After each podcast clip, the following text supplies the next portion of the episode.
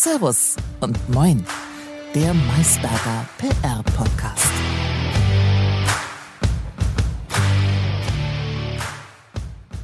Riesenwels verschluckt sich an Schildkröte. Beide tot. Berichtet die Bild-Zeitung am 25. Juni. In diesem Sinne, hallo und Servus aus München, liebe Anja. Moin Lukas, da hast du ja wieder eine super Schlagzeile ausgesucht. Sehr schön. Ja, stimmt. Und, und auch passend. Äh, passt perfekt zu meiner Überleitung. Denn äh, wer kennt es nicht? Fischsterben, Großbrände, Umweltschäden oder eben, wo wir aktuell in der Pandemie leben, eine Pandemie. Krisen treten oft unerwartet auf, ähm, zu Leide der, der Schildkröte und des Fisches. Und ähm, trauriger Fakt, viele Unternehmen sind auf mögliche Gefahren oder Gefahrenszenarien aktuell nicht wirklich vorbereitet und hinken mit der Kommunikation oft hinterher. Ich denke, es wird jetzt ganz klar, was das Thema der heutigen Episode sein wird. Ähm, Krisenkommunikation. Wer hätte es gedacht? Du hast es in der Tat jetzt nicht so besonders schwer gemacht, aber schwer scheint das Thema für manche Unternehmen tatsächlich doch zu sein. Denn wir sehen immer wieder, wie in Krisen Unternehmen hilflos agieren, oftmals auch in Panik verfallen oder aber scheinbar völlig unvorbereitet in die Krise hineinstolpern, was auch für die Zeit nach der Krise, in der eigentlich alles schon wieder seinen normalen Gang geht, schwerwiegende Folgen hat. Denn dieses Image, das einmal erworben wurde, das hängt den Unternehmen einfach noch länger an. Wir haben da heute auch zwei Beispiele. Zum einen, wie wir uns Krisenkommunikation sehr gut vorstellen können, beziehungsweise wie wir gesehen haben, wie es sehr gut klappt, wie man vielleicht sogar mit einem besseren Image aus der Krise hervorgeht, als man hineingegangen ist. Und einmal, wie genau sich das bestätigt, was wir eben angerissen haben, nämlich, dass das Unternehmen noch nachhaltig geschädigt aus der Krise hervorkommt und das Image dadurch enorm gelitten hat. Genau, ich würde sagen, wir, wir nehmen das Thema jetzt auch einfach mal direkt unter die Lupe und, und starten eigentlich auch mit der, der wichtigsten Frage. Warum, aber das hast du auch schon ein Stück weit äh, gut beantwortet oder angeteasert, warum Krisenkommunikation oder gute Krisenkommunikation äh, für Unternehmen so wichtig ist.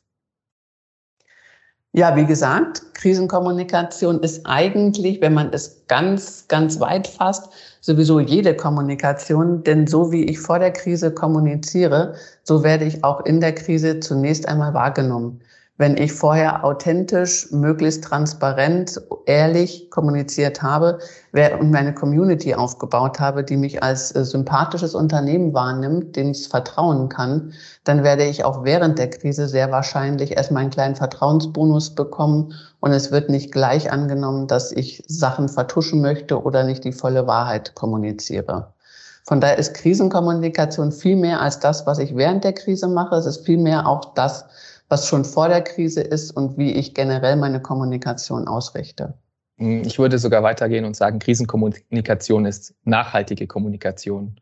Nicht der, also umwelttechnisch gesehen, sondern auch aus dem zeitlichen, ähm, aus der zeitlichen Komponente heraus. Wie du auch schon gesagt hast, ähm, die Image, das Image ist entscheidend für das Unternehmen. Und das muss natürlich eigentlich auch schon vor einer Krise ähm, strahlen und nicht äh, schon in der Krise dann wirklich ja untergehen, sondern muss eigentlich schon vor der Krise äh, ein gutes Standing haben. Und ich würde es einfach mal so ganz pauschal ähm, zwei Euro ins Phrasenschwein an der Stelle sagen, wie es in den Wald reinschallt, so halt es zurück.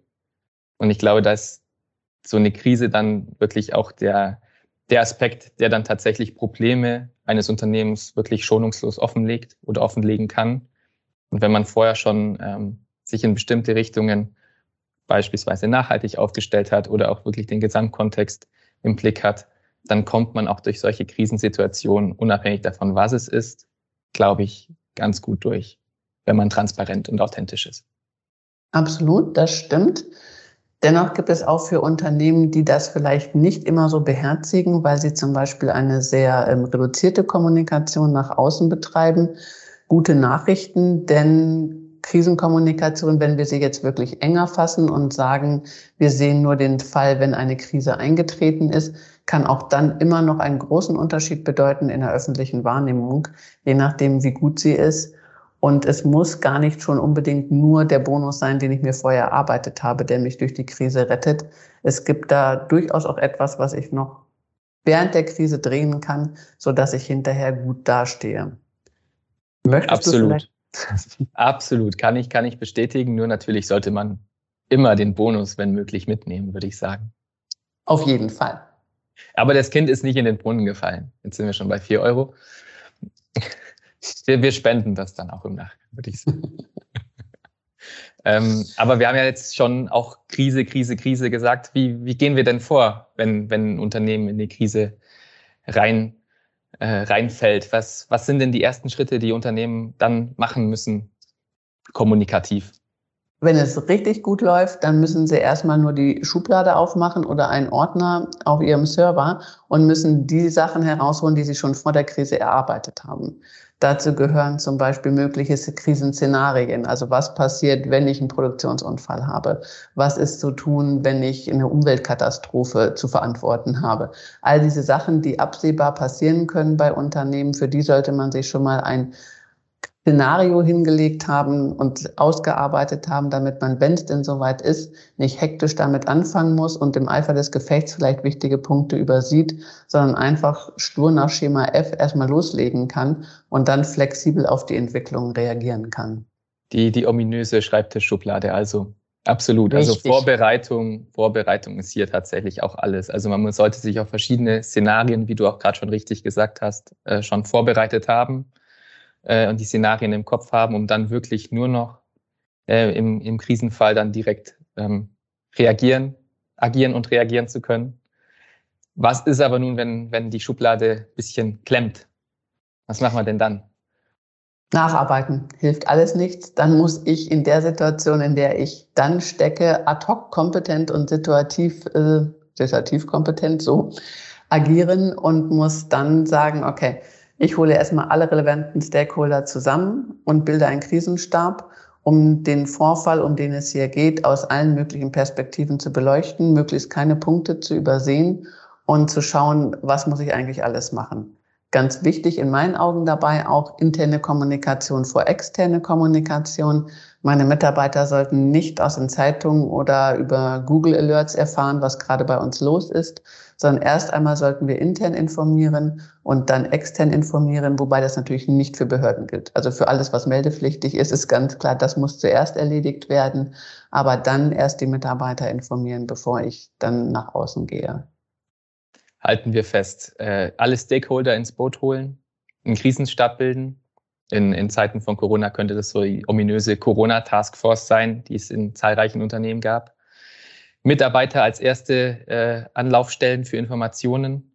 Ähm, du hast vollkommen recht. Ich glaube, kein, keine Mitarbeiterin, kein Mitarbeiter möchte, möchte Informationen äh, aus den Nachrichten, aus den Zeitungen hören, sondern schon, schon, schon vom Unternehmen selbst ähm, und äh, danach die externe Kommunikation. Ausgeklammert, da hast du auch vollkommen recht, sind natürlich die behördlichen Zusammenarbeiten, alles, was gemeldet werden muss, ob beispielsweise in der Corona-Krise oder darüber hinaus bei, bei gesundheitlichen äh, Punkten, muss sofort gemeldet werden. Aber ich glaube, dass das so ein grober Fahrplan ist, den, den wir eben an die Hand geben können. Taskforce bilden, interne Kommunikation und dann nach extern äh, kommunizieren durch Pressemitteilung, durch ähm, Interviews. Was ich da aber auch ganz wichtig finde, das wäre jetzt auch eine Frage, ich habe eine Meinung dazu, aber würde es auch mal fragen. Ähm, es gibt natürlich Haus- und Hofmedien, auch von verschiedenen Unternehmen, die ihre, ihre Journalisten haben, die da Berichterstattung im, im regelmäßigen Rhythmus liefern. Ich finde es sehr wichtig, hier wirklich nicht zu priorisieren und in allen die gleiche Chance und Möglichkeit zu geben, ähm, an der Kommunikation teilzunehmen. Wie siehst du das denn? Ja, finde ich prinzipiell auch wichtig, dass ich ihn nicht groß priorisiere. Ich würde vielleicht zuerst doch noch auf Reichweite gehen, um möglichst viele Menschen zu erreichen, bevor ich dann sage, okay, jetzt kommen meine lokalen Medien zum Beispiel, wobei die für mich im, ja, nee, gar nicht wahr. Ich würde die mit der großen Reichweite und die lokalen, die wirklich direkt vor meiner Haustür berichten, die würde ich gleichgewichtet behandeln. Ich würde alle anderen erstmal nachrangig behandeln. Und dann aber nachrangig heißt aber nicht in ein paar Wochen, sondern am nächsten Tag, wenn es irgend möglich ist. Also ich würde schon auch versuchen, das möglichst gleichzeitig zu machen, so gut es eben geht und da nicht für böses Blut zu besorgen, indem ich manche Medien bevorzuge und sage, mit anderen rede ich gar nicht zum Beispiel. Das ist ein No-Go, ich muss mit allen reden. Ich kann es mir in der Situation nicht leisten, irgendjemanden zu verscherzen. Ja, dann sehe ich das jetzt auch so wie du. Du hast mich überzeugt. Sehr schön, das freut mich. Es ging Reichweite ungewohnt schnell. Und, ja, ungewohnt schnell. Reichweite generell nutzen, sowohl ähm, Reichweite insgesamt als auch lokale Reichweite und danach so schnell wie möglich nachschießen. Finde ich gut.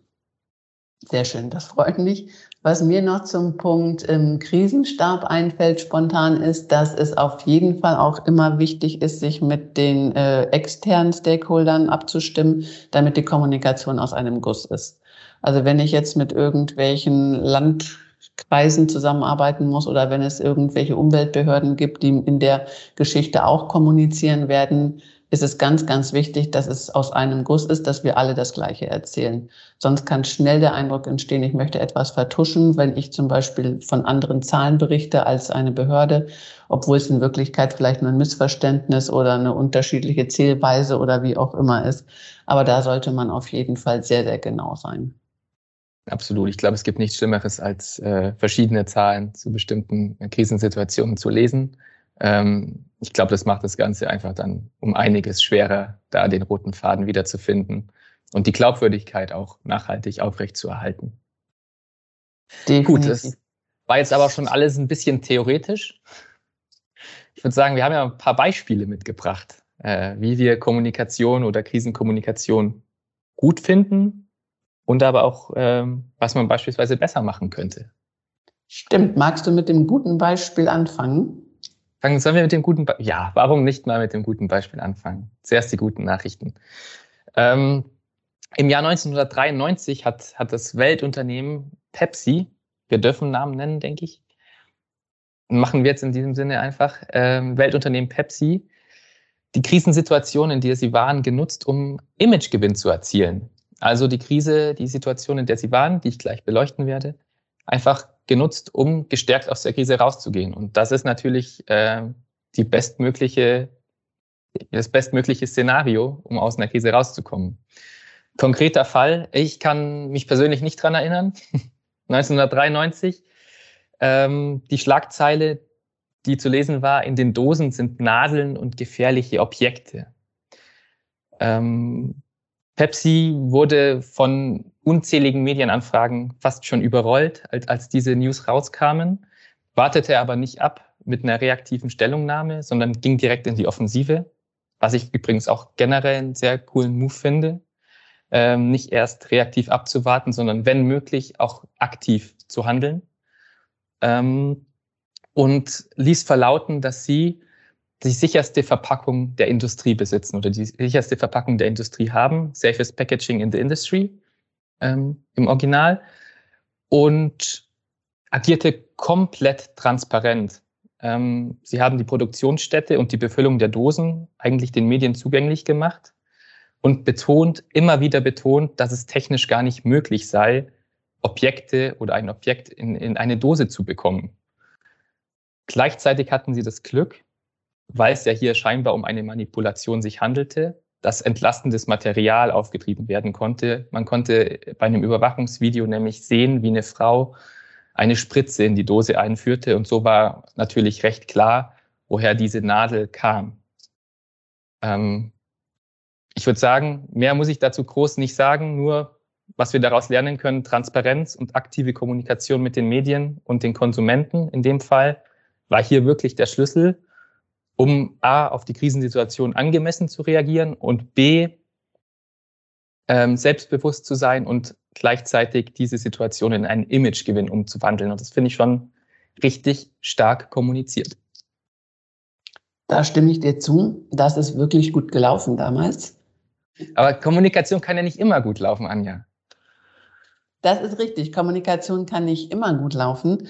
So musste es auch das äh, Großunternehmen Tönnies erleben, vor ungefähr einem Jahr jetzt, im Frühjahr 2020.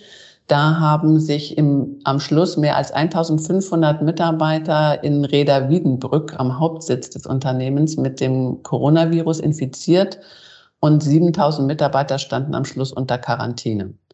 Das war natürlich ein massiver ähm, Vorfall. Es musste auch der komplette Landkreis gesperrt werden, weil so viele Menschen dort dann auf einmal ähm, infiziert waren. Es war ein Hotspot Und ähm, Tönnies war in allen regionalen und auch überregionalen Medien als derjenige, der dieses äh, Unglück verursacht hat. Natürlich waren aufgrund der bereits bestehenden Vorbehalte gegen Großschlachthöfe auch ganz schnell alle Leute mit ähm, Schuldzuweisungen bei der Hand. Es hätte Sammelunterkünfte gegeben, in denen die Mitarbeiter untergebracht waren oder grobe Verstöße gegen die Corona-Regelungen. Es tauchte ein Video aus einer Kantine auf, das Menschen ohne Maske zeigte, die dicht nebeneinander saßen. Und ähm, generell wurde davon ausgegangen, dass die schlechten Arbeitsbedingungen, die, unter denen die Leute dort arbeiten mussten, dafür gesorgt haben, dass sie sich alle infiziert haben. Das Ganze nicht besser gemacht hat ein Auftritt von Clemens Tönnies vor den Medien, in dem er sich als ähm, ja, wenig zugänglich äh, für das ganze Problem zeigte und jede Schuld von sich wies. Und das auf eine Art und Weise, die einfach nicht authentisch und ähm, rüberkam. Und was vor allem fehlte, war jegliche Form von Bedauern. Er hat sich weder entschuldigt dafür, dass die Menschen in dem Landkreis jetzt unter Quarantäne standen, noch hat er sonst irgendwie Betroffenheit gezeigt und Empathie, was insgesamt sehr schlecht ankam. Später hat sich dann herausgestellt, dass wahrscheinlich wirklich keine groben Verstöße gegen die Regelungen vorlagen, sondern dass es wahrscheinlich die Klimaanlage war, die laut dem Helmholtz-Zentrum dieses Virus enorm ähm, verteilt hat, so dass alle Mitarbeiter oder viele Mitarbeiter sich ähm, infiziert haben. Aber diese Erkenntnis kam zu spät, jedenfalls für Tönnies, denn die öffentliche Meinung stand fest und äh, die Verurteilung ebenso, wozu auch die schlechte Krisenkommunikation sehr beigetragen hat, da sie sich wagenburgartig zunächst ähm, in Schweigen hüllten, eben nicht wie Pepsi proaktiv rausgingen und dann auch noch das Auftreten des Geschäftsführers dafür sorgte, dass das Unternehmen ja nichts gegen die negativen Schlagzeilen machen konnte, im Gegenteil sie noch eher befeuert hat. Das ist auch ein richtiger Punkt. Also super Beispiel an der Stelle für, für schlechte, schlechte Krisenkommunikation. Wir plädieren natürlich grundsätzlich immer dafür, auch ähm, in so einer Krisensituation einen, einen führenden Kopf ähm, auszumachen, der kommuniziert. Meistens ist das der Geschäftsführer, in diesem Fall Tönnies. Ähm, Charisma, Authentizität und Transparenz ähm, sollten aber dennoch ja eigentlich eine der Grundtugenden des Sprechers oder der Sprecherin sein, die dann an die Öffentlichkeit geht. Und da stimme ich dir voll zu. Ähm, glaubwürdig kommuniziert wurde hier seltenst und wenn zu spät. Und gleichzeitig ähm, haben wir natürlich auch ein Riesenproblem, da die Person Tönnies und das Unternehmen Tönnies auch in der Medienlandschaft und auch von Konsumenten oder auch Gegnern der, der, der Fleischindustrie nicht getrennt voneinander betrachtet werden konnten. Sprich, es wurde auch schon ein negatives Image in diese Situation mit reingetra reingetragen. Du sprachst auch über die Arbeitsbedingungen. Das war ja vorher schon ein Punkt, der, der bekannt oder der ein Stück weit in den Medien kursiert ist. Gleichzeitig äh, Tönnies, natürlich Macher bei Schalke 04, ähm, hatte natürlich auch noch verschiedene andere Baustellen und Querelen zu meistern oder eben nicht zu meistern. Das bedeutet eine faire Berichterstattung war für Tönnies, Tönnies auch gar nicht möglich. Ob es da so sinnvoll war, ihn in vorderste Front zu schicken, äh, würde ich, würde ich an der Stelle hinterfragen wollen. Grundsätzlich immer gut, einen Ankerpunkt zu haben, aber in dem Fall war Tönnies da, glaube ich, die falsche Wahl. Das stimmt und ich, es zeigt sich auch einfach das, was wir eingangs gesagt haben und da schließt sich der Kreis am Ende unserer Folge dass ähm, es einfach auch darum geht, wie das Image bereits vor der Krise ist. Wenn ich da schon ein Problem habe aufgrund der Arbeitsbedingungen der Mitarbeiterinnen und Mitarbeiter, dann ist es einfach schwierig, da jetzt noch in der Krise dann irgendwie gut wieder herauszukommen. Absolut. Professionelle Krisenvorbereitung ist äh, auch für alle Unternehmen, die jetzt zuhören, alle Kommunikatoren und Kommunikatorinnen, die zuhören, ähm, sehr notwendig. Und ich würde sagen, Krisenpläne gehören spätestens jetzt in die Schublade, wenn nicht sogar schon auf den Schreibtisch. Ähm, genau. genau so ist es. Und damit sind wir auch schon am Schluss unserer heutigen Folge, wobei diesmal nicht wir das Schlusswort haben, sondern unser Geschäftsführer Herr Pscherer, der ein ausgewiesener Experte für Krisenkommunikation ist und die ultimativen drei Krisenkommunikationstipps zum Ende uns hier noch einmal darlegen wird. In diesem Sinne viel Spaß damit und von unserer Seite schon einmal Tschüss. Ciao. Bei den meisten Krisen, die äh, wir bei Maisberger erlebt haben, stellte sich nach kurzer Zeit ähm, mehr oder weniger große Panik beim, bei den betroffenen Unternehmen oder bei den betroffenen Personen ein. Und das ist der erste Punkt, den ich äh, unterstreichen möchte. Ähm, es geht vor allem darum, in allererster Linie einmal Panik zu vermeiden oder auch nur Nervosität ist natürlich, wird natürlich zugelassen, aber Panik sollte unbedingt vermieden werden. Vor allem Panik von den führenden ähm, Akteuren, also von den von den Leadern, die ähm, in der Krise handeln müssen. Ähm, diese Panik strahlt sehr schnell auf das gesamte Team und dann eben auch auf Kunden, Partner und sonstige Stakeholder aus und führt dann dazu, dass äh, eine unüberschaubare Situation entsteht. Also da geht es wirklich um Kontenance äh, ungeachtet der Tatsachen, die sich da tatsächlich hinter der Krise verbergen. Also das darf jetzt kein Gradmesser dafür sein, sondern nach dem Motto, schlimme Krise, mehr, da ist mehr Panik erlaubt. Ich würde sogar sagen, je schlimmer die Krise, desto cooler muss man versuchen zu bleiben oder zumindest ähm, äh, so aufzutreten, ähm, um eben sein Team zusammenzuhalten, um ähm, ja auch das Team an, an die Krisenkommunikation glauben zu lassen. Denn äh, wenn die Kommunikatoren daran nicht glauben, äh, was sie sagen, entsteht eine, äh, ein Mangel an Authentizität, der in der Krisenkommunikation natürlich sehr kritisch ist.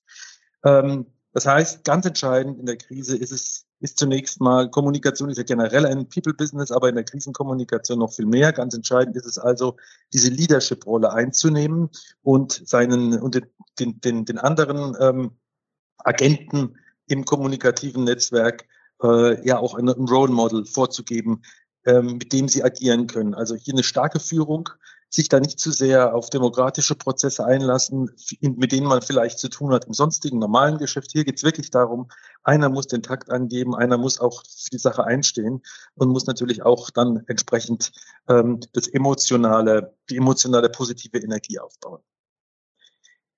Ein zweiter entscheidender Punkt, ähm, der auf dem ersten fußt und sich auch nur durch einen Mangel, durch ein Unterdrücken von Panik äh, erreichen lässt, ist, dass man über die Krise hinausschaut. Also dass man hier nicht den Tellerrand der Krise als seinen sozusagen als seinen Welthorizont betrachtet, sondern dass man äh, sich überlegt, ähm, in welchen Szenarien kann sich diese Krise weiterentwickeln, wo kommen wir her, wo gehen wir hin, wie schaut denn der Normalfall aus? Denn in der Regel sind solche Krisen ja äh, wesentlich vom, vom, vom normalen, äh, von der normalen Situation eines Unternehmens unterschieden.